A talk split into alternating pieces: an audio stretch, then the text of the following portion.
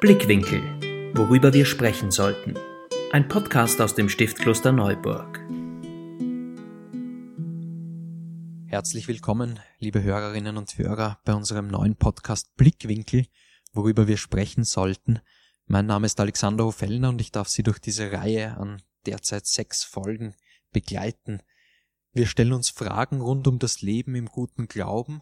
Wir werden verschiedene Impulse geben aus verschiedenen Richtungen und ich darf immer zwei Gäste hier in Räumen des Stiftes Kloster Neuburg begrüßen, die sich mit Themen rund um dieses Leben im guten Glauben auseinandersetzen und natürlich vor allem Sie, die Sie uns zuhören, dazu anregen sollen, mit weiter oder auch nachzudenken. Meine heutigen Gäste kommen aus zwei sehr unterschiedlichen Richtungen. Neben mir sitzt zu meiner Rechten Margarete Warner, freischaffende Hebamme in Wien, die vor allem auf Hausgeburten spezialisiert ist. Sie begleitet Familien bei Geburten zu Hause, ähm, bei der Schwangerschaft und auch im Wochenbett. Schön, dass Sie da sind. Und ihr gegenüber sitzt Ferdinand Keineder, ein Theologe, der sich selbst als Kommunikationslotse bezeichnet aus Oberösterreich. Er sagt von sich, er ist Weitgeher und auch Pilger und hat erst vor kurzem 2020 sein Buch Anpacken, nicht einpacken für die Gemeinschaft, die begeistert, im Herder Verlag herausgebracht. Schön, dass Sie beide da sind. Unser Leben im guten Glauben beginnen wir hier in Folge 1 natürlich mit dem Beginn. Und da stellt sich schon die Frage, wann das Leben beginnt und vor allem auch die Frage, wie wir diesen Lebensbeginn als Menschen, die schon hier sind, begleiten. Welche Rituale haben vor der Geburt, während der Geburt, nach der Geburt eine Bedeutung und wozu haben wir an sich Rituale in unserem Leben. In unserem Podcast beginnen wir immer mit einer Impulsgeschichte aus dem Stift, die Ausgangspunkt, Ansatzpunkt ist für unsere Diskussion und die beschäftigt sich diesmal mit einem alten Kunstwerk, das das Stift als eines seiner wichtigsten hier beherbergt.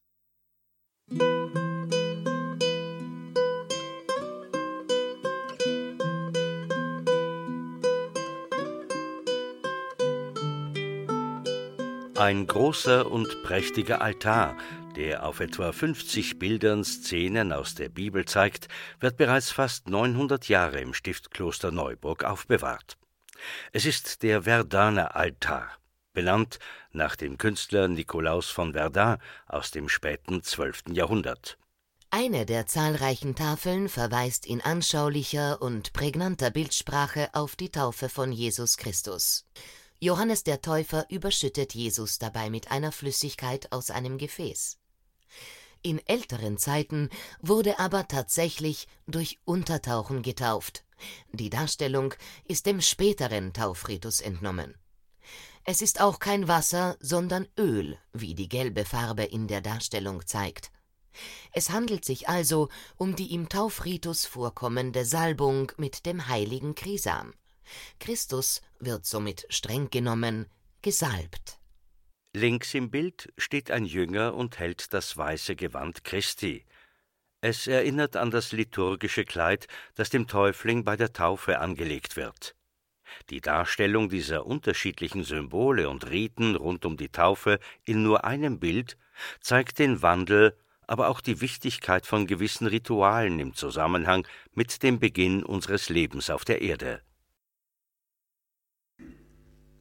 Ja, das war unsere Einstiegsgeschichte in das erste Thema. Wir sehen da schon, wie sich Rituale im Laufe der Zeit verändern, welche Bedeutung sie haben, gerade für so etwas Wichtiges wie den Beginn eines Lebens auf der Erde. Ich möchte zum Anfang eine kurze Impulsfrage stellen an meine beiden Gäste. Ähm, Margarete Warner, was verbinden Sie spontan mit Geburt? Geburt ist für mich ein ganz essentieller Lebensübergang, eine Veränderung im Leben der Eltern, der, die natürlich auch sehr viel mit Verantwortungen hergeht und mit sehr emotionaler Tiefe. Geburt berührt je, jeden. Ähm, alle wollen es feiern, alle wollen kommen, das neue Baby sehen, willkommen heißen. Ja, Geburt ist einfach ein sehr essentieller Lebensübergang. Ja, also eine bedeutende Veränderung für wahrscheinlich alle Beteiligten. Ferdinand Keineder, was würden Sie dazu sagen? Ja, ich verbinde mit der Geburt äh, eines Kindes eigentlich das Leben bekommt ein neues Gesicht. Äh, es ist sozusagen der Anbruch etwas ganz oder von einem ganz neuen Art des Lebens. Äh, und ich glaube deswegen auch, der Mensch braucht in solchen Übergängen, Sie haben schon geschildert, in solchen Übergängen braucht er irgendwie eine Hilfe und da haben sich die Rituale herausgebildet, ganz gleich welcher Religion oder auch im säkularen Bereich, weil der Mensch an und für sich nicht alleine an diesen Übergängen äh, sein möchte. Also ich höre heraus bei beiden ein bedeutender Wechsel, ein Übergang, eine Veränderung, die anscheinend sowas wie Rituale braucht. Wenn wir jetzt einsteigen in den Bereich vor der Geburt, es zeichnet sich ab, dass ein neues Leben kommt. Was sind da ähm, Dinge oder Rituale, wenn man so will, die den Menschen helfen, die sie brauchen? Welche Bedeutung haben die so in dieser ersten Phase? Beziehungsweise wie geht das überhaupt los? Also heutzutage wurden ja viele Rituale ersetzt durch sehr wissenschaftliche und sehr technische Rituale, wenn man die mal so nennen darf. Also mhm. Heute ist es ja so, dass eine schwangere Frau ähm, regelmäßig zu ihrem Gynäkologen geht, zu den Ultraschalluntersuchungen geht. Also es ist die, die Schwangerschaft ist eigentlich schon sehr weg von natürlichen Ritualen oder ähm, von Ritualen, die irgendwie spirituell oder, oder ähm, naturverbunden sind, sondern es ist sehr hingegangen zu Wissenschaft und, und Technik. Mhm. Ähm, das bringt aber schon auch, auf der einen Seite soll es sehr viel Sicherheit vermitteln, auf der anderen Seite bringt es aber auch sehr viel Verunsicherung mit sich. Mhm. Und ähm, deswegen habe ich das Gefühl, dass viele Paare gerade dann nach Ritualen auch suchen, die ihnen diese Sicherheit dann wieder geben können. Mhm. Und die einstimmen auf die Geburt, die eben genau das, dass die Ultraschalluntersuchungen, die Pränataldiagnostik nicht bringt nämlich das ja. Einstimmen und das sich darauf freuen dürfen und das gute Hoffnung sein können. Mhm. Was, was sind da Rituale? Wie kann man sich das vorstellen oder was ist da populär üblich? Ja, was üblich ist, ist die Frage, weil das ist natürlich eine sehr individuelle Sache. Es geht auch ganz ohne mhm. Rituale natürlich, aber ähm, viele Frauen feiern zum Beispiel sogenannte Blessing Way Zeremonien oder ich als Hebamme komme auch zu den schwangeren Vorsorgen, wo es ganz wenig nur um die technische, um die tatsächliche Untersuchung, um die medizinische mhm. Untersuchung geht, sondern vielmehr ums Gespräch, um sich ähm, um das Auseinandersetzen mit Ängsten, mit Sorgen, Vorbereitung für die Geburt, was braucht's gezielt für diese Frau. Also meine Hausbesuche dauern immer recht lang, eineinhalb bis zwei Stunden mhm. und meistens sind 20 Minuten davon eine körperliche medizinische Untersuchung. Der Rest mhm. ist einfach wirklich sehr viel Gespräch und ähm, schauen, Darf ich kurz nur nachfragen, Blessing Way Zeremonie, wie kann man das, wie kann man sich das vorstellen? Genau. Das ist, das ist quasi was, was bei uns ein bisschen sich eingebürgert oder aus anderen Kulturen ein bisschen abgeschaut haben. Mhm. Ähm, kommt ursprünglich von den Navajo-Indianern eigentlich. Und ähm, die einfach, also bei den Blessing Way-Zeremonien geht es eigentlich ganz viel um die Frau, gar nicht so sehr um das Kind jetzt im Zentrum, sondern um die schwangere Frau, die da geehrt wird, vorbereitet wird auf Geburt wo es auch ganz viel, also es schaut ganz unterschiedlich aus natürlich, aber wo man auch ähm, Bäder machen kann oder Massagen oder es mhm. wird auch viel ausgeräuchert zum Beispiel, Salbe oder Weihrauch. und ähm, gesungen wird sehr viel, Gutes gegessen. Es ist auch immer eine Zeremonie unter Frauen, also es, typischerweise mhm. werden da Freundinnen, Nachbarinnen, ähm, auch Hebammen eingeladen, mhm. die das gestalten. Und ja, je nachdem, wie gesagt, das ist sehr individuell, wie die Frauen das dann haben wollen. und, so und klingt für mich schon aber auch so nach einer spirituellen Komponente, Weihrauch, ähm, genau, Ausräuchern. Ausräuchern, genau. Ja. ja. Wobei das natürlich schon noch, also kann man ja nachweisen, Weihrauch hat ja eine desinfizierende Wirkung, also es hat ja mhm. alles schon noch auch ein bisschen einen Gründe. wissenschaftlichen Hintergrund, aber mhm. ja genau, also das Räuchern ist etwas, was jetzt auch zu Corona-Zeiten wieder ein bisschen Anklang gefunden hat unter den ja. Menschen. Das sind einfach so Rituale. Und natürlich hat es äh, auch sehr viel spirituellen Aspekt. Mhm. Aber ähm, es gibt auch einen, äh, eine, einen, ein Ritu, äh, also ein, ein Ritual, das vielleicht nicht so spirituell betrachtet wird, das ist diese Baby Shower Party, mhm. wo es sehr viel um das Baby geht, das ein bisschen konsumorientierter ist. es klingt alles sehr englisch von den Begrifflichkeiten ja, genau, auch. Genau, das merkt man schon, wo es herkommt. Ja. Aber ähm, da geht's halt ganz viel drum, das Kind zu beschenken, vorzubereiten, mhm. auch äh, Gewand, was braucht's alles an nötigen und unnötigen ja. Dingen. genau. Ja, ich finde ich finde ja schön, wenn eine Hebamme Zeit hat für das Gespräch. Muss jetzt ganz ehrlich sagen. Es ist in unserer Gesellschaft vielleicht etwas, äh, hat sich entwickelt, aus meiner Sicht nicht, nicht nur rund um die Geburt, sondern sonst auch, dass der Mensch eigentlich atomisiert wird und dass viele Dinge einfach nur verdinglicht betrachtet werden und aus meiner Sicht ganz gleich, wie die Rituale benannt werden und woher sie kommen, äh, es ist im Grunde eine Ursehnsucht äh, des Menschen da, dass er in einem größeren äh, Zusammenhang sozusagen sich erlebt und auch die Kraft und die, die, die, die Energie dieses größeren Netzes irgendwie auch spürt. Ich bin selber sehr, sehr dankbar, weil unsere drei Enkelkinder, die wachsen eigentlich äh, so ein bisschen fast unter dem Spruch, der in Afrika gegen Gang und Gäbe ist, äh, das Kind gehört dem Dorf, so ähnlich, glaube ich, heißt es dort.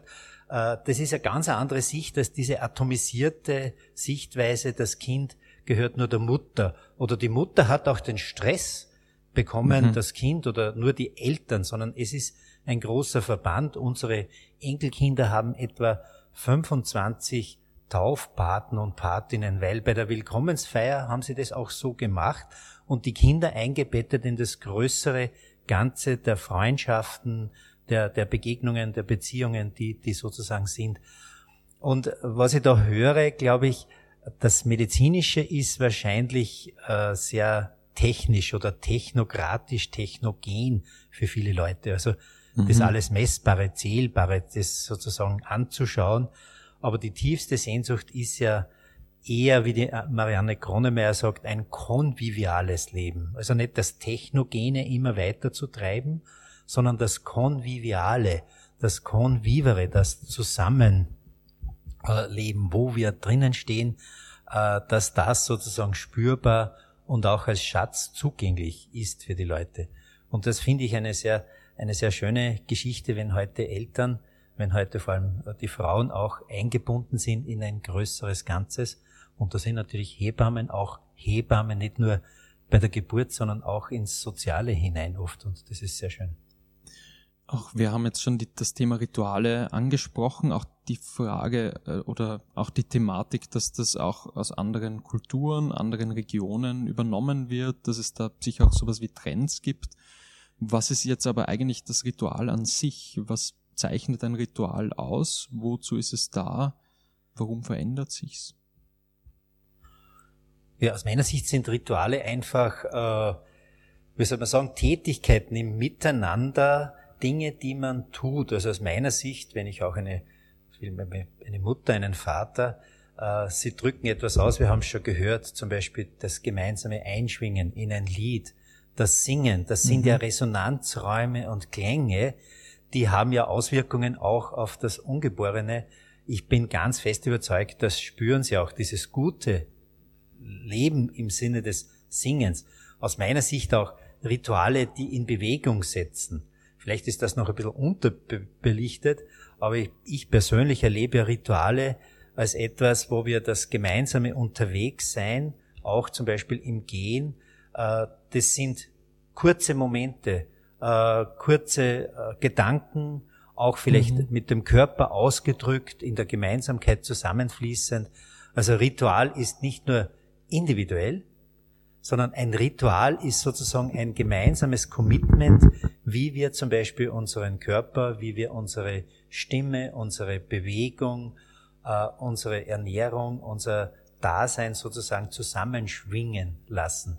Ich, mich berührt das immer, äh, ich habe selber auch äh, Kinder getauft, wie solche Räume, Freiräume zu Resonanzräumen der, der Liebe und der Empathie und der Zuwendung ist.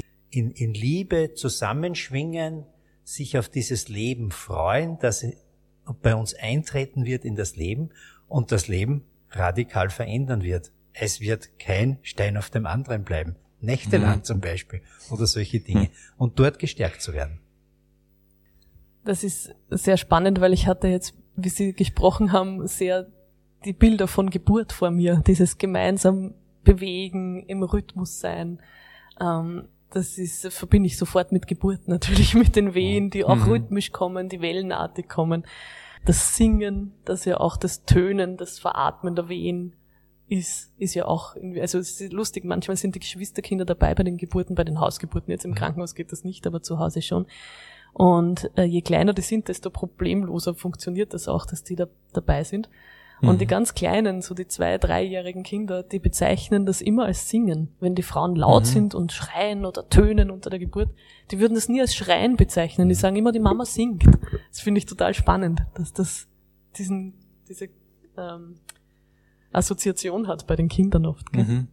Ja, die, wir haben das auch schon angesprochen, die, diese auch medizinisch-technischen Rituale, dann aber andere Rituale, über die sich Menschen Sicherheit, Gemeinschaft holen.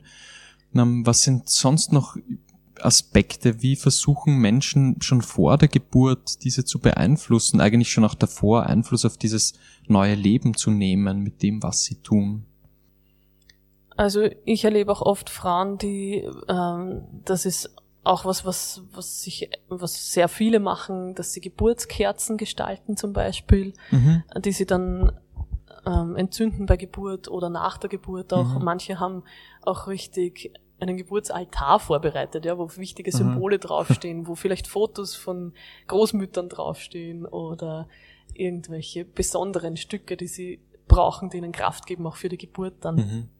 Ähm, für nach der Geburt, es wird natürlich schon vorher auch sehr viel für nach der Geburt vorbereitet. Ähm, Mhm. Es wird den Verwandten gesagt, dass wenn sie zum Wochenbettbesuch kommen, dann sollen sie was zum Essen mitbringen. Ja, das ist auch sowas, wo man sagt, das, das äh, kann man vorher einfach schon mal gut vorbereiten. Ja. Dass man sich da gut verpflegen lässt und gut ähm, versorgt ist, auch die Geschwisterkinder gut versorgt sind und so weiter. Ja, mir fällt auch vielleicht auch der Möbelhausbesuch als ritualisiertes Vorbereiten und das Einrichten eines Raums ist wahrscheinlich ja auch eine Tätigkeit, die da bewusst auch vorbereitet und die auch Raum für das neue Leben schafft. Dem, Was, ja. dem, dem neuen Platz geben. Mhm. Äh, Es ist ja, es ist ja so, dass ein neuer Mensch auf einmal da ist und dem neuen Platz geben. Nicht nur vielleicht wie Nachbarn in bewundernder Weise, sondern ganz praktisch. Und ich muss auch ganz ehrlich sagen, Mhm. ich denke oft an Wohnungen, wo vielleicht schon ein Kind da ist, ein zweites kommt und die Wohnung überschreitet keine 70 Quadratmeter. Das ist keine simple Mhm. Aufgabe, dem sozusagen dem neuen hier, dem neuen Menschen auch, auch Raum zu geben. Persönlich vielleicht, äh, persönlich bewegt mich immer wieder auch, wie Menschen äh, sich sozusagen geöffnet halten. Also ich glaube, eine der wesentlichen Zugänge zum heutigen Leben ist ja, dass wir nicht geschlossen werden auf irgendwelche äh, äußeren, eben oft technokratischen Dingen, sondern dass wir uns öffnen, dass wir geöffnet leben. Und ich lese gerade das Buch vom Fabian Scheidler, äh, Der Stoff, aus dem wir sind. Und die Grundthese ist ja die, dass wir nicht verdinglichte Dinge sind, sondern wenn wir hineinschauen bis in die kleinsten Dinge, es ist dann dort eigentlich Beziehung. Also Quantenphysik, das hat jetzt nichts mit Geburt, aber mit einer Grundeinstellung zum Leben, dass nämlich Beziehung und Begegnung heilt in der Form.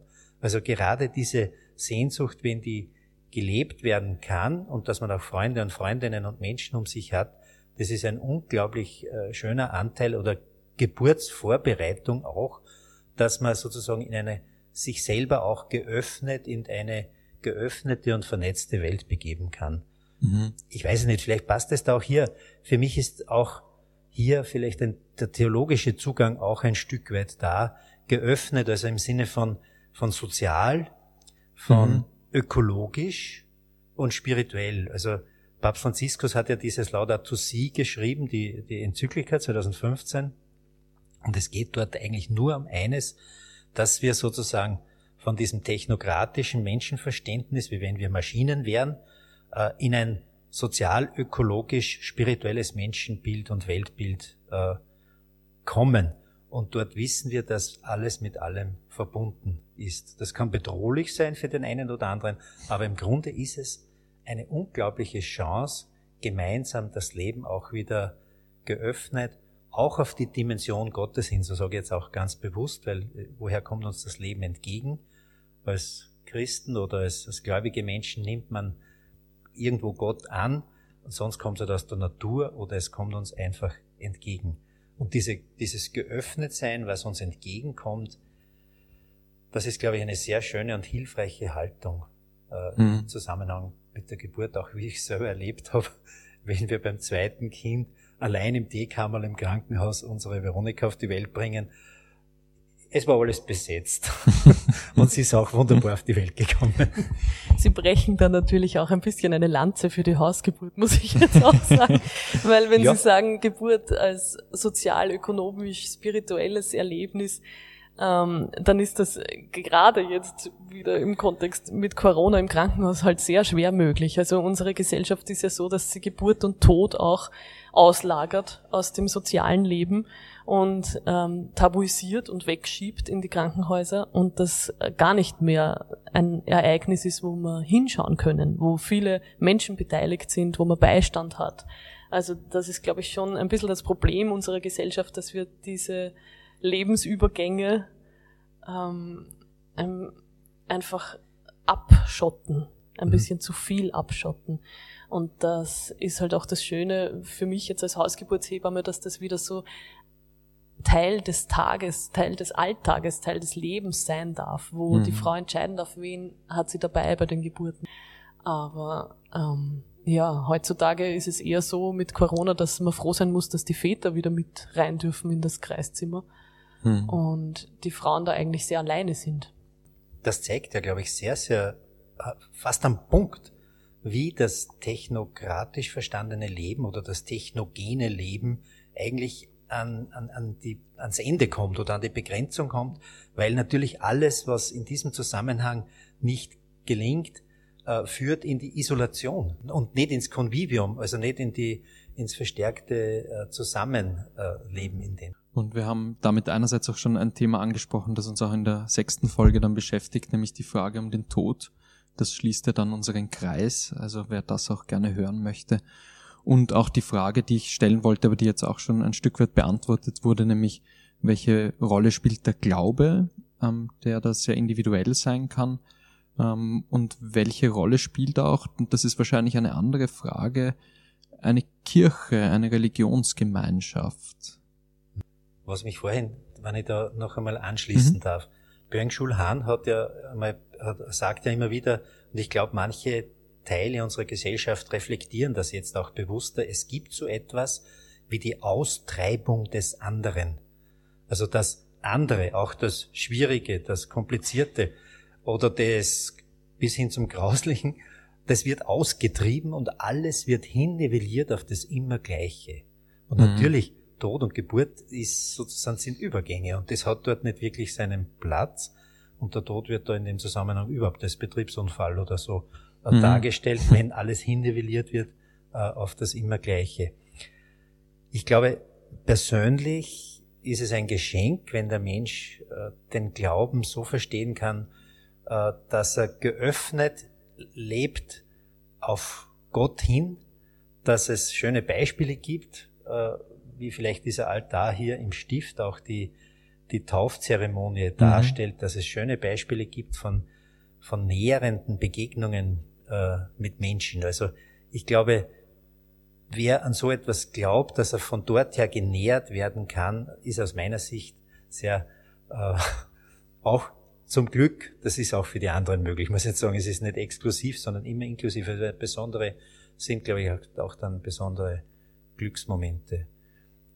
Wenn ich zur, zur Kirche, da bin ich ein bisschen kritisch, weil ich glaube, dass die Kirche ein Stück weit Relevanz und Glaubwürdigkeit eingebüßt hat im Umgang mit den Menschen im Laufe der Geschichte und auch jetzt.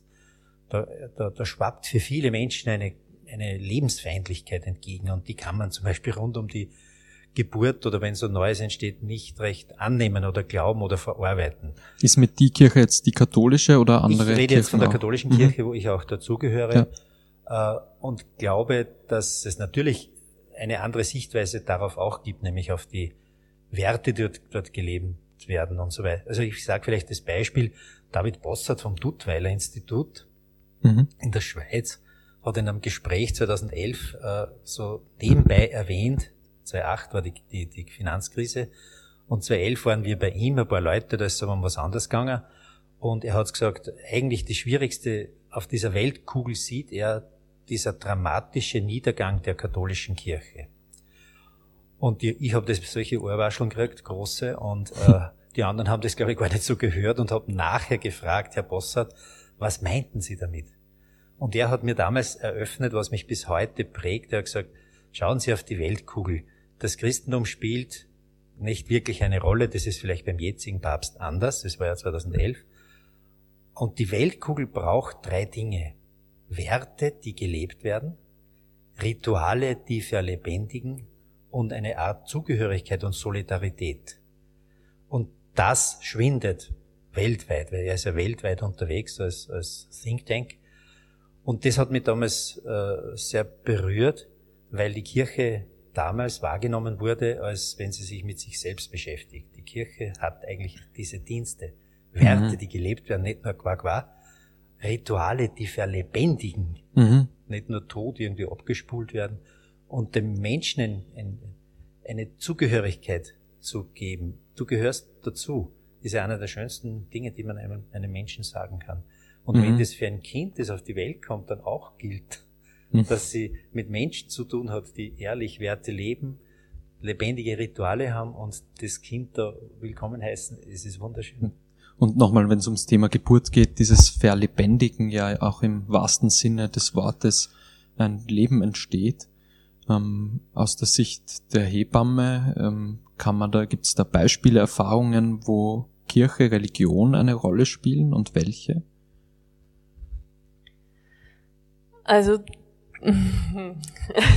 da muss ich natürlich vorab schicken, dass ich ähm, kein Mitglied der katholischen Kirche bin und mhm. Ich würde in dem Kontext das, das Wort Glauben mit dem Wort Vertrauen übersetzen für mhm. mich. Ich ähm, habe ganz viel in meiner Arbeit damit zu tun, die Frauen in ihrem Vertrauen in sich selber, in das Vertrauen ihrer Kräfte, ihres Körpers, in ihr Kind auch zu stärken. Mhm. Und dieses unmittelbare, direkte Vertrauen, auch das Vertrauen der begleitenden Personen, das Vertrauen der Väter, dass das gut gehen kann, dass das Baby gut auf die Welt kommen kann, ähm, dass alles gesund und heil vor, also mhm. über die Bühne geht. Das ist, das ist für mich so ein bisschen das Pendant dazu zum, zum Wort Glauben. Ähm, für direkt nach der Geburt hat sich ja auch sehr stark verändert. Also ich weiß nicht, wie viele Kinder wirklich Wochen oder Monate nach der Geburt schon getauft werden. Ganz viele wenig. Taufen, ja, viele Taufen sind schon viel später erst angesetzt. Mhm. Ähm, ich erlebe das eher so, dass das halt Feiern sind. Also ich kenne auch viele Familien, die einfach Willkommensfeste machen und nicht unbedingt taufen mhm. oder die das auch ein bisschen verbinden, mhm. die auch in die Taufen sehr viel von neuen Ritualen einbringen, die sehr viel das Kind segnen im Sinne der vier Elemente zum Beispiel auch, die da einige andere Aspekte noch reinbringen. Mhm. Und dass eine Taufe für uns oft so ein, es klingt jetzt ein bisschen abwertend, so will ich es eigentlich gar nicht sagen, aber so ein, so ein Überbleibsel ist noch, wie eben Weihnachten, wie wir Weihnachten feiern. Zu Weihnachten gehen wahnsinnig viele Menschen in die Kirche, obwohl sie das ganze Jahr nicht in die Kirche gehen. Mhm. Aber zu Weihnachten macht man's. Oder Hochzeiten finden auch noch sehr viele auch in der Kirche statt. Und die Taufe ist so ein bisschen aus der Kategorie. Getauft wird dann doch noch. Mhm.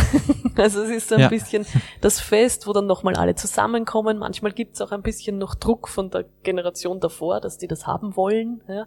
Mhm. Und dann genießt man das ja doch, dass diese Gemeinschaft wieder da ist, dass es das Kind aufgenommen wird, offiziell in ja. diese Gemeinschaft aufgenommen wird, wo es ja eh vorher schon ist, ja, aber wo es dann einfach noch dieses Fest braucht, wo das Kind auch beschenkt wird. Ähm, und so ja, einfach, es geht um dieses Fest, glaube ich, um das, um das Festliche, um das Feiern, mhm. um das Gutessen miteinander. Ja. Das mhm. ist den Menschen, glaube ich, heute einfach noch wichtig.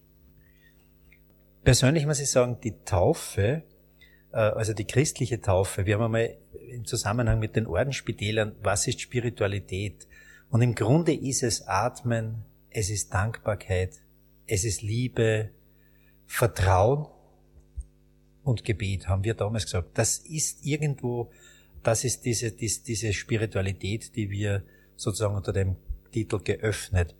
Und bei der Taufe selber habe ich immer sehr, äh, wie soll ich sagen, schön erlebt, wie viel sich die Leute mit dem Ritual beschäftigen. Wie sie selber kommen und etwas beitragen, wissen wollen, fragen. Und es kommt ganz, ganz viel darauf an, wer die Taufe dann begleitet. Äh, mhm. wenn das nur so äh, äh, schnell, schnell oder so irgendwie geht, dann hat man halt diese extrovertierten, die Taufe ist Stützpunkt, nur dass man mit Oma auch eine Ruhe gibt und so weiter. Nachher geht's eh ins Gasthaus und so. Aber zutiefst habe ich immer erlebt, die Taufe hat ja immer mit Wasser zu tun. Verlebendigendes Element schlechthin mit Wasser. Die Taufe hat immer mit dem Zeichen des Kreuzes zu tun. Also eigentlich in dieser Jesus-Geschichte sehen wir, dass das Leben nicht ungekreuzigt bleiben wird, voraussichtlich. Es wird auch Schattenseiten geben. Also, und wenn dann alle kommen und dem kleinen Kind das Kreuz auf die Stirn zeichnen, das habe ich immer als unglaublich schön und mächtig erlebt. Also nicht, dass der Priester oder der Pfarrer oder der Diakon oder die Frau, die das, die Taufe hält, macht, sondern vor allem die, die Sippe, hätte ich mal gesagt, und die Freundschaft. Mhm. Man hat mit Grisam dieser Wunsch, äh, geheilt zu sein und heil zu bleiben, das kommt ja aus dem mhm. Ringkampf einsalben, damit sozusagen das andere, das Böse dich nicht über, über, überrennen kann. Und was ich schön immer gefunden habe, ist dieses weiße Kleid. Dieses Kind, das da ist, die Bestimmung ist nicht die Grube, die dunkle oder sonst irgendwas, sondern dieses weiße Kleid, dass das Leben eigentlich dem Himmel entgegengeht und der Himmel ist hier aus meiner Sicht. Also dieses wunderbare äh, äh Bild, verlebendigend, auch mhm. das Gekreuzigte hat Platz, dieses Heilvolle und dieser, dieses weiße Kleid als himmlische Zukunft für den Menschen. Und wenn man das ein bisschen erläutert, glaube ich, dann werden die Leute hellhörig. Mir hat dieser Tage sogar einer darauf angesprochen, äh, wie Sie mal darüber gesprochen haben, auch über das, über Grisamöl und über Salben. Und das ist für mich ein Beispiel, wenn man es, glaube ich, anschlussfähig zugänglich macht, die Taufe, kann es ein sehr, sehr bereicherndes und ein sehr wertvolles Ritual sein, bei allen Umständen rundherum. Und, und was ich da auch immer wieder raushöre, die ganze Zeit bei diesem Thema Rituale, es hat, glaube ich, immer auch was mit Vorstellungen über die Zukunft, mit Wünschen für die Zukunft dieses Kindes zu tun. Das weiße Kleid, das wir gerade hatten. Also es gibt, geht immer um was, was kommen wird und auch Ideen, die damit verbunden sind, vermutlich. Und, äh, oder zweifeln Sie? es wäre interessant, was, wie Sie das wahrnehmen mit den neuen Formen der Rituale. Ich persönlich habe ja den Eindruck, dass Rituale derzeit verschwinden, die, äh, die aus einem größeren Zusammenhang kommen. Also das Verschwinden der Rituale hat auch damit zu tun, dass wir eigentlich auf einem unglaublich marktorientierten äh, äh Lebens, also technokratisch, aber auch dem Markt entsprechend, alles wird prozessoptimiert, der Mensch optimiert sich freiwillig jetzt sogar selber. Und dann ist ja die Frage, mhm ist das ein Ritual aus dem Produktionsmodus unseres gesellschaftlichen, äh, wirtschaftlichen äh, Geschichte, dann würde ich sagen, dann natürlich hat es aus meiner Sicht die Gefahr, dass der Mensch einfach ein Faktor bleibt. Das ist zwar wunderschön, aber die Rituale, die aus dem, aus den anderen Sphären kommen, wo man sich öffnet für andere Dimensionen des Lebens, auch vielleicht äh, von Gott her, die geben ja dem Menschen erst den wirklichen Wert. Und jeder Mensch hat einen unantastbaren eigenen Wert und Menschenwürde. Und das ist eigentlich in den Ritualen. Ich, ich, mir selber taugt es sehr, wenn, wenn man beobachtet, eine von Leichnamsprozession lässt sich zum Beispiel nicht schneller machen. Jeder geht so, wie geht, und das geht so im Kollektiven. Und dieses kollektive Atmen, das Miteinander in den Ritualen, sozusagen aufkommen zu lassen, ist nicht einfach. Denn es wird unglaublich viel gemacht. Mhm. Machen, tun, gestalten. So wie im Produktionsmodus. Wir müssen etwas tun. Das Leben ist aber anders. Das Leben kommt uns entgegen. Es wie soll man sagen, Schritt für Schritt, wie wir gehen, kommt uns ein Leben entgegen. Und wenn dort äh, Rituale helfen, das, was auf uns zukommt, das zu feiern, das zu verarbeiten, das ins Gemeinsame zu tragen, dann glaube ich, ist es, sind es die Rituale, die wahrscheinlich am ehesten verlebendigen, ganzheitlich. Mhm. Mhm. Ja, das kann ich nur unterschreiben. Also ich habe auch das Gefühl, es gibt einfach so eine tiefe Sehnsucht der Menschen nach noch irgendetwas mehr abseits dieser ganzen Technik und der Medizin. Und ich glaube, das bedienen diese Rituale eigentlich ganz gut. Und deswegen glaube ich, dass eben eine Taufe oder Blessing Way oder wie man auch immer man es nennen will, viel mehr hergibt als jetzt eben eine Babyshower-Party, wo es einfach darum geht, dem Kind möglichst viel Gewand zu kaufen und Wickelunterlagen. Also diese konsumorientierte Geschichte. Also ähm, auch in der schwangeren Betreuung sehe ich das. Ja, es sind einfach die Frauen, auch bei den Ärzten beim Ultraschall, wenn die Frauen zurückkommen von den Untersuchungen, werden sie gefragt: Und wie geht's deinem Baby? Was hat der Arzt gesagt? Wieso der Arzt? Ja, man muss doch die Frauen fragen, wie es dem Baby geht. Die wissen das doch, mhm. nicht der Arzt anhand von einem Ultraschallbild, das er in drei Sekunden gemacht hat. Also wir haben schon einfach diese Sehnsucht nach ähm, wieder mehr hinspüren, wieder mehr sich selber vertrauen. Ähm, ich hatte sofort wieder die Assoziation mit Geburt, wenn Sie sagen, so dieses langsame, gemeinsam gehen, Atmen, ja, das ist bei Geburt genau dasselbe, ja. Wir können diesen Fortschritt nicht wirklich beeinflussen schon. Im Krankenhaus wird sehr viel beeinflusst, leider Gottes, aber ähm, eigentlich ist es ein Aushalten müssen, ein dieses ewige Wehen haben, aushalten müssen, auch für die Begleitpersonen, für die Väter oft wirklich sehr schwierig, dieses Zuschauen, dieses nicht viel tun können.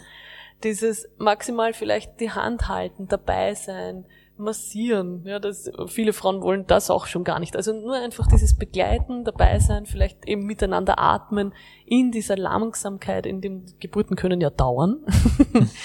also dieses einfach da Vertrauen, dass da das Baby gut auf die Welt kommt, dass es lebendig mhm. auf die Welt kommt. Also mhm. da habe ich sofort wieder die Assoziation gehabt, wie Sie da jetzt gesprochen haben über die Fronleichnamsprozession, mhm. lustigerweise. Und auch die, die, diese, also erstens, was sagt der Arzt? Da ist mir gleich der Begriff Götter in Weiß gekommen. Das ist ja auch ein, eine gängige Redeart, die ja eigentlich Bezug nimmt zu Glaube auch in gewisser Weise. Und aber trotzdem auch dieser Punkt der Medizin, die es ja schon durch ihre Entwicklung auch ermöglicht hat, dass wir nicht wie vor 150 Jahren 40, 50 Prozent aller Neugeborenen in den ersten Stunden bis Monaten verlieren, also da ist doch aus meiner Sicht auch so eine Ambivalenz. Einerseits dieses Kontrollieren und viel Untersuchungen, andererseits hat das aber auch viel ermöglicht. Absolut. Also ich würde das Götter in Weiß vermeide ich sehr, weil das ist mhm. eigentlich sehr abwertend. Ähm, es gibt sehr wohl gute Geburtshelfer, Gott mhm. sei Dank. Wir sind ja auch sehr abhängig von ihnen. Also wir brauchen ja doch ab und zu ähm, die Medizin und die Notwendigkeit, die Not zu wenden, wenn es eine gibt. Mhm. Das ist die Aufgabe der Medizin und der Mediziner. Ähm, aber wie gesagt, ich glaube, dass das in viel weniger Fällen notwendig ist bei den Geburten, als mhm. es unsere Zahlen widerspiegeln. Mhm. Genau. Mhm. Ja. Ich glaube, das ist, also wir sollten da, glaube ich, auch ungeschminkt hinschauen auf die Entwicklungen sozusagen auch in der Medizin, in den Krankenhäusern etc. Äh, Dort spielen Zahlen eine große Rolle, dort spielt natürlich das Geld eine große Rolle. Und natürlich sehen wir auch Entwicklungen, die sind nicht gut, auch für unsere Gesellschaft, weil sie den Menschen in einem Glauben lassen, alles, was technisch möglich ist, das rückt dann in die Mitte und man verliert, wie Sie auch das so schön gesagt haben, man verliert äh, eigentlich dann den Mut und die Kraft, den, den, den in uns selbst angelegten Prozessen, zum Beispiel bei einer Geburt, zu vertrauen. Also aus meiner Sicht, wenn mhm. ich es ein bisschen äh, salopp sage, äh, die Medizin ist ein guter, ein guter Airbag, wenn etwas nicht funktioniert. Aber mittlerweile ist der Airbag dauernd aufgeblasen und alles wird nach medizinischen Kriterien be, also bewertet. Und das macht vielen jungen Leuten auch Angst, wenn ein Wert nicht genau 17,2, sondern nur 17,0 mhm. ist. Also mhm. äh, ein Stück weit entmündigen wir auch damit die Menschen, dass sie dem Leben einfach trauen können. Mhm. Und manches dauert halt bei den einen länger, bei den anderen weniger lang. Auch, das geht aber dann bei den Kindern weiter. Also, ja. wir haben ja ein Stück weit verloren, dass wir sozusagen die innere Stimme der Kinder, die Kinder kommen ja auf die Welt und haben sowas wie eine innere Stimme. Da muss man kein, kein Montessori-Fanatiker sein, sondern das ist ja auch im Christlichen angelegt, diese Stimme des Gewissens als Erwachsener etc. Und wir verlieren das, weil wir immer glauben, wir müssen das Kind dort und dort und dort und dorthin äh, lenken. Und es geht aber darum, dass das Kind selbst hineinwächst äh, in das, was das Leben aufgibt. Mhm. Ich weiß nicht, ob es Platz ist für diese kleine, für das kleine Erlebnis, äh, wie, wie, wie viel kleine Kinder entmündigt werden alleine beim Gehen lernen. Ja. Wenn es einmal umfällt, also ich bin im Zell am See zufällig da im Café herausgesessen, zwei Väter unterhalten sich und der eine Vater hat einen Buben mitgehabt, ich glaube so gut gutes Jahr, er ist halt gerade auf die Füße gekommen. Kein Auto, nix, war überhaupt nichts Bedrohliches und der Kleine beginnt halt da ein bisschen zu laufen und die zwei Männer unterhalten sich und sitzen halt am Hintern und er probiert wieder aufzustehen und schafft es und geht wieder einen Meter und wieder dann nimmt ihn der eine Vater, hebt ihn auf, die, auf seine, zu, zu sich her und redet mit seinem Gegenüber weiter. Denke ich mir, wieso nimmst du ihm jetzt das Leben, deine Lebenserfahrung? Du kannst, während ihr zwei Väter äh, im Gespräch seid und im Schatten eures Gespräches, möchte ich gehen üben. Mhm. Aber ja. das ist so eine Ungeduld, so eine, äh, ein Nicht-Trauen, nicht hinschauen, dass das Leben ja sich entfalten kann. Also Quintessenz äh, vieles solche Prozesse, auch medizinisch, entmündigen den Menschen selber dem Leben zu trauen. Ich bin aber wahnsinnig dankbar, dass wir diese Medizin haben, die, wenn es nicht klappt oder wenn es nicht geht oder wenn etwas ansteht, dass wir darauf zurückgreifen können. Die Not wendet, wie es vorher genannt wurde. Und das auch der Verweis auch mit dem Thema. In der nächsten Folge beschäftigen wir uns auch damit, wie Werte entstehen und welche Rolle Erziehung spielt und kommen dann auch in Folge drei zur Mündigkeit. Also wenn Sie das auch interessiert, liebe Hörerinnen, dann dort auch gerne reinzuhören. Wir sehen, dass das auch nicht ganz klar zu trennen ist vor der Geburt, während und danach. Es hängt vieles miteinander zusammen. Lassen Sie uns trotzdem nochmal in dem Bereich auch nach der Geburt schauen. Wir sitzen hier nicht mal 100 Meter von der Afra-Kapelle entfernt. Das ist die Taufkapelle hier im Stiftkloster Neuburg, wo einer dieser Riten, den wir in der Geschichte gehört haben, vollzogen wird. Die Taufe was sind Rituale nach der Geburt? Welche Rolle spielen sie? Und was hat da vielleicht auch der Glaube für eine Rolle? Spiritualität? Also wenn wir da in den Bereich nach der Geburt vielleicht noch schauen. Also ich kann jetzt nur direkt bei Geburt natürlich von ja, bei Geburt gerne. erzählen. ähm, direkt bei der Geburt ist es so, dass ähm, ich die Kinder willkommen heiße ich bin ja die Erste, die sie quasi direkt mhm. sieht und berührt manchmal Wie viele waren es schon? Das würde mich nur interessieren. Um die 400 circa. Ich oh. habe leider irgendwann aufgehört zu zählen. die Frage wird, wird mir oft gestellt. Ja. Ich sollte mal wieder nachrechnen. ähm, aber es ist, also viele Frauen bereiten auch für direkt den Moment der Geburt, wo das Baby geboren wird, was vor. Manche Väter singen auch etwas oder spielen was auf der Gitarre oder am Klavier. Mhm. Das ist immer sehr berührend. Ähm, manchmal soll auch eine, ein bestimmtes Lied im Hintergrund laufen. Das wird auch oft vorher vorbereitet. Ähm, manchmal rennt einfach nur ein Radiosender im Hintergrund und ich denke manchmal, ich muss mir merken, welches Lied das war, weil ich muss ihnen dann erzählen, was der Soundtrack war zu der Geburt. Ähm, dann ähm, wird eben oft so eine Geburtskerze entzündet auch oder ähm, das Baby wird eingewickelt in warme Tücher. Ähm, direkt, wenn dann die Nabelschnur auspulsiert ist, das ist natürlich auch was sehr Wichtiges, was auch wissenschaftlich bewiesen ist, dass das wichtig ist, dass man die nicht zu früh durchtrennt.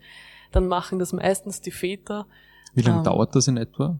Eine halbe Stunde, Stunde. Mhm. Ja, sind ja. sehr unterschiedlich. Manchmal sind sie sehr schnell auspulsiert und manchmal dauert es ein bisschen länger. Mhm. Aber ähm, meistens kommt auch die Plazenta, also die Nachgeburt noch, bevor wir abnabeln. Mhm. Und das ist dann auch oft noch so schön, diese Einheit zu sehen. Kind, Nabelschnur, Plazenta. Manchmal machen wir da auch noch Fotos von, von dieser Einheit eigentlich, die mhm. ja zehn Monate lang war. Und ähm, dann wird das durchtrennt. Manche verwenden auch da andere Dinge als üblich, also nicht diese klassische Plastikklemme, sondern irgendwelche selbst gehäkelten Bändchen oder mhm. manche durchtrennen die Nabelschnur auch mit Feuer, also mit Kerzen. Das mhm. dauert zwar ein bisschen länger, aber das ist auch sowas, was, was jetzt immer mehr kommt. ähm, ja, und direkt nach der Geburt ähm, bin ich ja noch drei Stunden da dann als Hebamme, um eben die ähm, Geburtswege zu versorgen und das Baby zu untersuchen, abzuwiegen, zu schauen. Also das Abwiegen ist zum Beispiel auch sowas in Wirklichkeit nicht wirklich sinnvoll, aber alle wollen wissen, wie schwer war das Kind zur Geburt. Mhm. Also das machen wir hauptsächlich für die Verwandtschaft, die das wissen. Ah, ja. Und ähm, ja, und dann die ersten Tage komme ich sehr regelmäßig, täglich, alle zwei Tage, alle drei Tage. Das lässt man dann so ein bisschen ausschleichen in der Betreuung. Aber da gibt's natürlich gerade bei Frauen, die das erste Kind kriegen, sehr viele Fragen zum Thema Stillen. Die Rückbildung wird angeschaut, es ist wieder sehr viel Gespräch. Ähm, frisches Elternsein, wie verändert sich alles, die Nächte werden zu Tagen und so weiter. Mhm. Also da gibt's ähm, sehr viel wieder an, an Gespräch und dann halt auch die Verwandten, die, die besuchen kommen, mal mehr, mal weniger. Also manche muss man ja eher abschotten vor der Verwandtschaft, weil sonst wäre es gleich viel zu viel. Mhm. Das ist nämlich so ein bisschen ein Manko, finde ich, bei uns, dass dieses Wochenbett so verloren hat an Bedeutung. Das ist auch ein bisschen so ein gesellschaftliches Thema, aber in vielen anderen ähm, Gesellschaften ist es noch viel ähm, heiliger, fällt mir jetzt in diesen heiligen Hallen nur dieses Wort ein. Aber es wird viel mehr Wert drauf gelegt, auf diese ja. Zeit nach der Geburt, auf das Erholen, auf das Rasten, auf das wieder Entschleunigen. Mhm. Ähm, das geht bei uns in unserer Leistungsgesellschaft und Gesellschaft und man muss sofort wieder funktionieren und bald wieder arbeiten gehen. Das geht da sehr verloren. Mhm. Und eigentlich wäre es super, also Wochenbett klingt ja immer so nach eine Woche im Bett, aber eigentlich wäre es super, wieder das auf 40 Tage auszuweiten. 40 Tage mhm. Fastenzeit. Das wiederholt sich ja auch immer wieder diese ja. Zahl. Eigentlich wäre es schön, 40 Tage Wochenbett zu haben. Mhm. Das ist oft so eine Zeit, die die Frauen wirklich brauchen, um sich gut zu regenerieren und einfach wieder reinzukommen ins alltägliche Leben, weil das mhm. ist alles im Ausnahmezustand direkt nach Geburt. Es ist alles im Chaos, man muss sich erst wieder finden. Mhm. Auch wenn ein viertes, fünftes Kind geboren wird, ist die Familie mal im Chaos am Anfang. Alle müssen wieder ihren neuen Platz in der Familie finden, neue Rollen einnehmen. Also ähm, da braucht es einfach seine Zeit. Und da würde ich mir wünschen, dass wieder mehr Aspekt auf das Wochenbett, vielleicht auch mehr Rituale wieder, irgendwie so ein Abschließen dieser besonderen Zeit dass es vielleicht mhm. sowas wieder geben könnte. Das finde ich also sehr, also dies, diese Geschichte hat es ja alles gegeben. Wenn man in Rumänien unterwegs ist, dort dauert das, dass man sagt, das Kind ist jetzt sozusagen wirklich um die 40 Tage, wie man auch die Fastenzeit äh, hat. Ich selber, äh, also die, die unmittelbare Geburtsumgebung, das finde ich ja schön geschildert, was sozusagen ist. Ich selber glaube, dass das Kind, also aus meiner Sicht Rituale und auch was sich da abspielt, das tut man ja nicht fürs Kind, sondern das tut man als Erwachsener, damit wir als Erwachsene, als Eltern, als äh, Großeltern, als Nachbarn, als Tanten oder Onkeln oder sonst was oder Cousin und Cousinen. Ich, ich spreche da immer von der Sippe. Also unsere Sippe sind 39 Köpfe, wenn wir zusammenkommen. Also dass die eine Rolle spielen. Und aus meiner Sicht sind alle Rituale die auf Gespräch und Zuhören basieren in der Zeit unglaublich wichtig. Mhm. Also ich habe selber erlebt, wie einfach unsere Nachbarin einfach zu meiner Frau gekommen ist. Äh, wirklich, glaube ich, 14 Tage hat sie jeden Tag einmal, glaube ich, so um 6 Uhr am Abend vorbeigeschaut. Wie geht's euch? Also das ist schön, auch zeitlich so ein bisschen. Und solche Dinge, also solche Rituale, die oft ganz säkular äh, klingen, sind, mhm. glaube ich, sehr, sehr entscheidend. Und ich glaube, das, was mit dem entschleunigen. Ich glaube, als Eltern und auch in der Sippe, äh, dass das Essen eine besondere Rolle spielt. Also ich persönlich oder wir persönlich äh, pflegen das so, dass wir einfach das Tischgebet kurz und bündig. Äh, wir sind ja keine Tiere, die einfach zum, zum Fraß gehen, sondern wir halten inne und danken. Und danken in dem Moment, was uns da bereitet ist. Also dieses kurze Tischgebet. Und wenn ich persönlich ein Neugeborenes treffe, dann frage ich die Eltern immer, darf ich es segnen mhm. mit einem Kreuzer? Und alle sind glücklich, wenn man sozusagen gesegnet den, den Segen sozusagen irgendwie aus, ausdrückt äh, von dem her. Also ich denke, das sind so kleine Dinge und ich glaube auch, dass da innerhalb der Kirche äh, Schätze auch verborgen sind, wenn man jetzt im Stift schaue, ich allein die Bibliothek, was das also im Laufe der Zeit gemacht hat. Es ist im Grunde ein gesegnet sein durch das Leben. Jedes Ritual will das ausdrücken.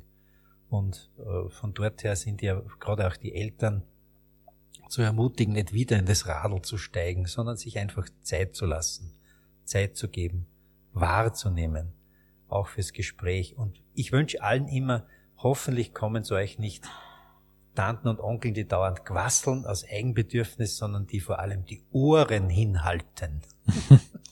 Dass man selber ausdrücken darf, was einen beschäftigt, was einem mhm. schmerzt, wo man nicht zurechtkommt, weil kein Schlaf ist und, und solche Dinge. Also das sollte, das ist ein, ein Ritual, äh, hören, zuhören, ganz Ohr zu sein. Wir haben damit auch schön den Bogen zum Beginn. Wir haben am Anfang von den Eltern gesprochen, die offen sind, anstatt sich vielleicht fertig machen zu lassen und treiben zu lassen. Das Zuhören, das Hinhören, auch als Tipp für die Verwandtschaft, befreundete Menschen.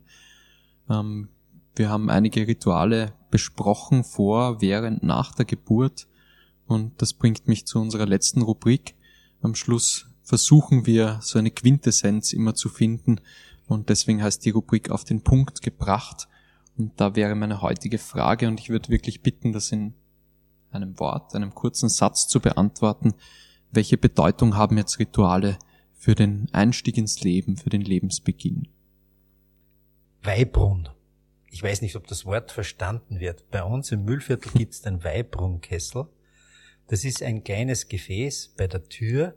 Da ist Wasser, Weihwasser drinnen Mhm. Und das ist sozusagen für mich ein, ein, ein schönes Ritual, wenn man das Haus verlässt, sozusagen, oder wenn man, wenn jemand für längere Zeit nicht da war, äh, den Menschen zu segnen an diesen Übergängen. Drum ist für mich dieser Weihbrunnkessel, das klingt Kessel, aber Weihbrunn, äh, so wichtig geworden, ähnlich wie das Tischgebet. In der mhm. Community zusammen zu sein und Dank sagen jemand zu segnen an diesen Übergängen im Leben. Mhm. Danke, Ferdinand Keineder, Margarete Warner. Welche Bedeutung haben die Rituale rund um die Geburt heute? Ich würde es bezeichnen als was tief Vertrauensstärkendes. Etwas, mhm. das die Leute heute brauchen, um wieder weg von dieser Verunsicherung zu kommen, rein ins Vertrauen und Selbstvertrauen. Wir haben verschiedene Themen beleuchtet. Was ich sehr präsent habe, ist noch dieses Bild auch vom weißen Kleid. Ein Symbol, das schon in unserer Geschichte am Beginn vorgekommen ist, dass das Kind ins Leben entlässt. Die Frage, für wen machen wir eigentlich Rituale? Und das ist sicher auch eine, die für unsere Hörerinnen und Hörer interessant sein könnte. Welche Rituale machen wir eigentlich, weil es so ist und schon immer so war? Oder hinter welchen stehen sie wirklich?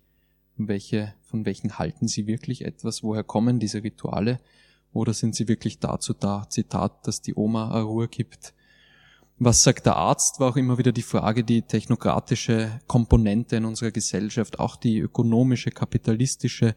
Wir sind, und das begleitet uns so in dem Podcast, in einer Welt, die unendliche Möglichkeiten bietet. Das war noch vor 100, 120 Jahren nicht so.